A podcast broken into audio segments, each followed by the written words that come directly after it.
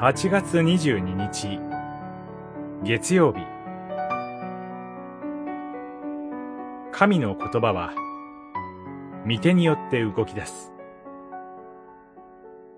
エレミア書一章。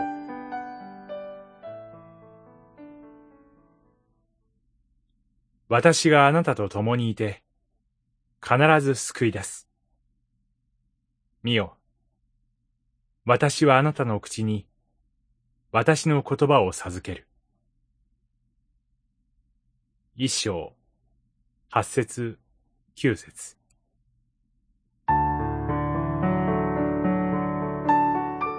エレミアは、おじけづいていました。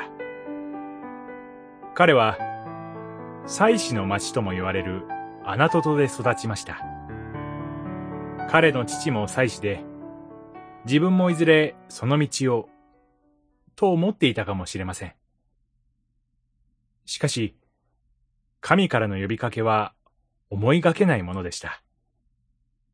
神は、彼を生まれる前から性別し、ユダの民だけでなく、諸国民の預言者として立てた、というのです。この神のあまりにも一方的な決定に、エレミアの口からは思わず、ああ、我が主なる神よ。私は語る言葉を知りません。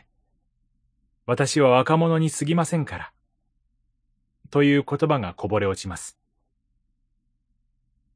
エレメアが後ずさりするのも無理はありません。自分の無力さだけでなく、この当時、大国に挟まれて翻弄されていたユダには、誠の神を礼拝している者が少なくなっていたからです。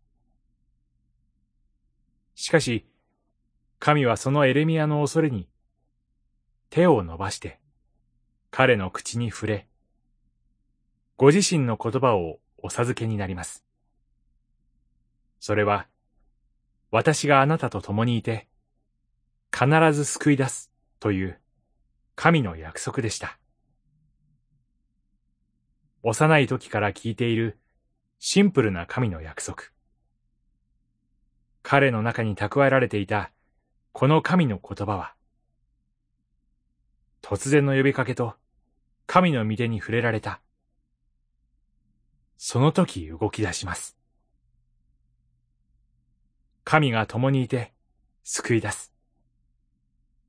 その約束のもとで、彼は人の滅びと救いを語り出します。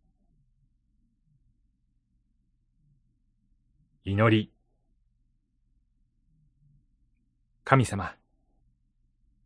私たちは自分や周りを見て恐れます。私たちに触れてくださっている御手を見させてください。